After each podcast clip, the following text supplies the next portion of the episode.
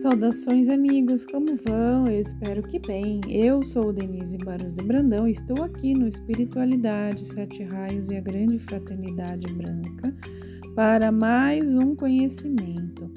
O que eu trago hoje é com base nos ensinamentos do bem-amado Mestre Kutumi, passados para a Ponte para a Liberdade nos Estados Unidos, e foi traduzido para o Brasil, para a Alemanha e vários países.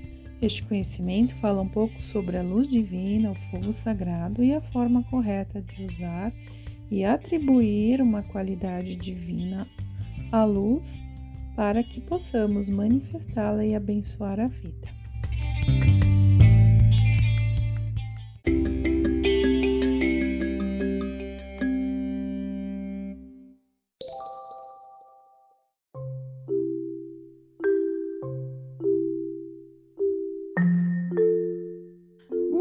Explicação sobre a luz divina, as sete chamas ou os sete raios. Comecemos com o reconhecimento da própria luz, com o amor pela luz. Depois, vamos adquirir uma consciência da compreensão da chama como sendo inteligência. Após isso, com a compreensão no manejo da chama e da sua utilidade. Saint Germain disse: Assim como o consciente está no inconsciente, também se relaciona o uso da chama com, para o reconhecimento da luz. As pessoas que nunca se ocuparam com esta ciência deverão, primeiramente, alegrar-se na irradiação da própria luz. Deverão banhar-se nesta luz e deixar que ela as vivifique. Cabendo ainda a estas procurar sua própria presença e sintonizar-se com ela, para desfrutar a paz e a cura, a abundância e a harmonia que sempre estão presentes quando nelas vivemos. A luz é a irradiação natural da harmonia acumulada em uma vida. Uma constante irradiação é o que se chama vida. As virtudes com as quais uma vida é acumulada determinam a natureza das irradiações que ela produz. A presença divina que reside nos corações humanos, bem como os mestres, anjos e devas, todos naturalmente irradiam luz.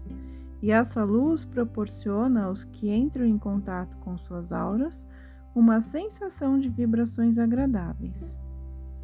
E então aquele que busca a verdade também desejará gerar em sua volta e em si mesmo uma atmosfera de felicidade. O discípulo sente-se atraído aos santuários, templos, lares espirituais e focos de irradiação, onde a luz da presença divina eu sou emana dos seres perfeitos para os que buscam a luz maior.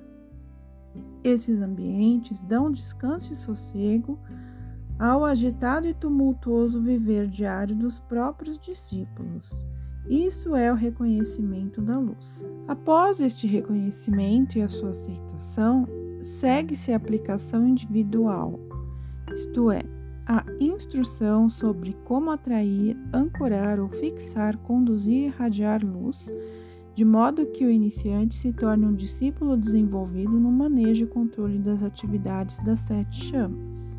Muitas vezes, pessoas boas que não conhecem as leis divinas são frequentemente fortes e poderosos centros de irradiações de consolo e paz, e muitas vezes até mais positivas do que outras pessoas que possuem profundo conhecimento sobre a atividade das chamas.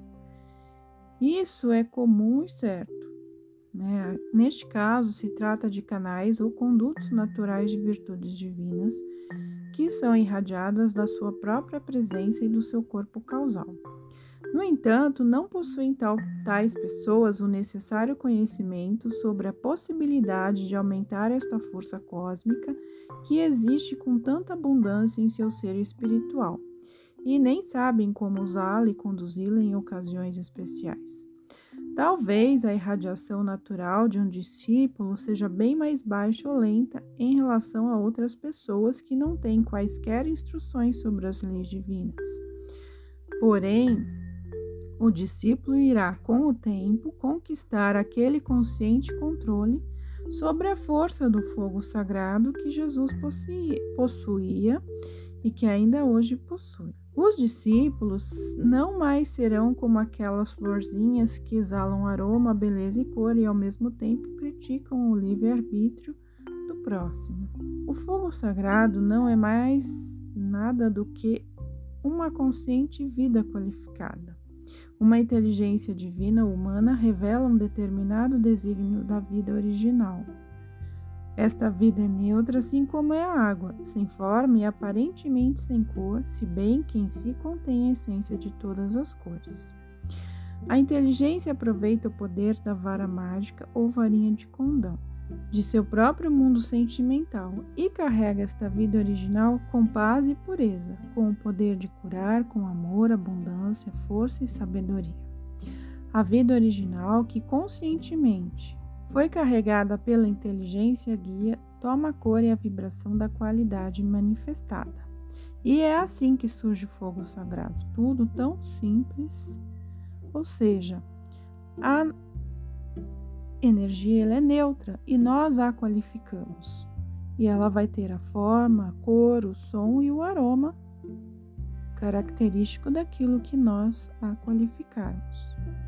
Diferentemente do fogo sagrado, existe a chama não suprida, que é a pulsante presença divina que habita no centro do coração físico, ou a chama trina.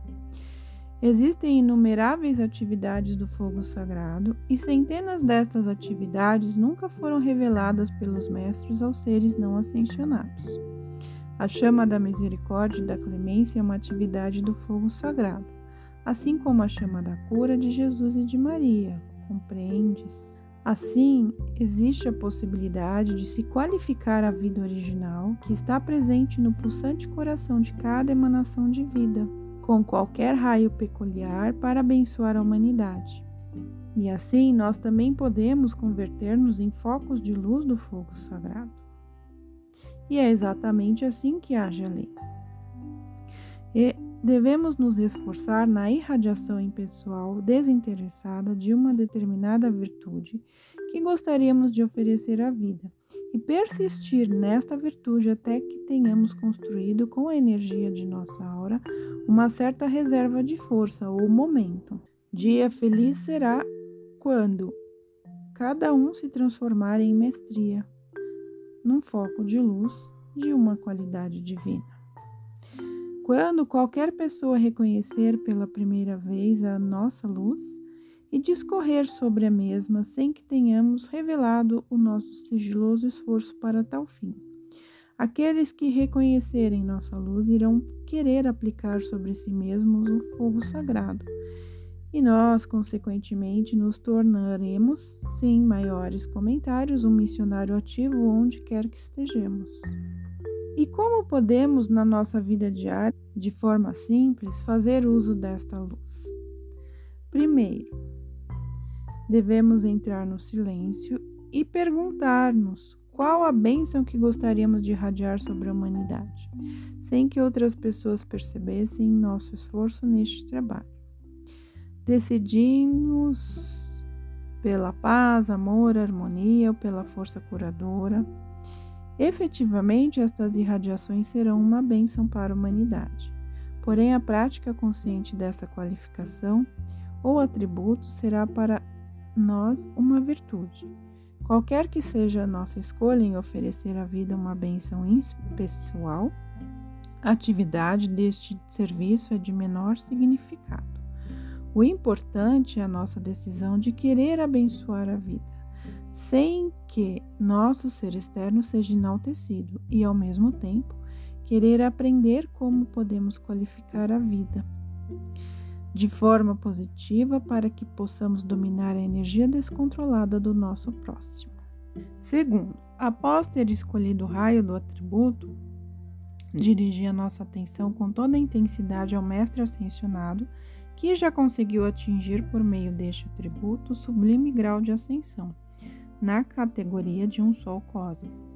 Em considerável medida estará ele ao nosso lado, para colocar em atividade o ritmo do sentimento ou virtude escolhida, através do nosso próprio mundo da emoção.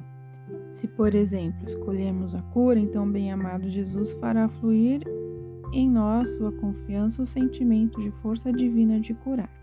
Devemos abrir ao Mestre o nosso mundo do sentimento, assim como nos expomos à luz do sol o nosso corpo físico. Aprendemos assim a atrair todo sentimento que desejamos dar a outrem. Depois de nos sentirmos familiarizados com o sentimento que mantemos retido em nosso coração, o qual desejamos expandir, devemos visualizar a pura luz que escoa através do cordão de prata ancorado em nosso coração. Logo em seguida, carregamos esse sentimento com a energia da nossa presença, de modo a construir em nossa aura um momento da mesma qualidade ou característica que havíamos escolhido, visualizando a nossa própria aura com o sentimento da cor e vibração característica e usando tudo isso como se fosse um maravilhoso manto inconsútil, isto é, inteiriço.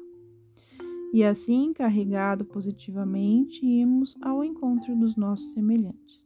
No início, poderá acontecer que o nosso traje sofra alguma contaminação de impurezas oriundas de forças negativas quando entrarmos em contato com o próximo. Porém, a prática faz o mestre e a persistência é indispensável para atingirmos o mestrado.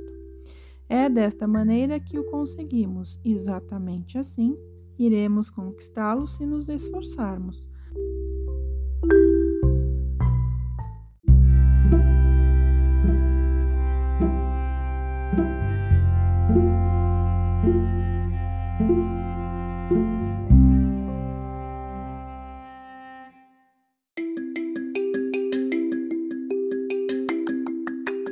Bem, meus amigos, espero que tenham gostado. Fiquem na paz e que a luz divina os abençoe sempre.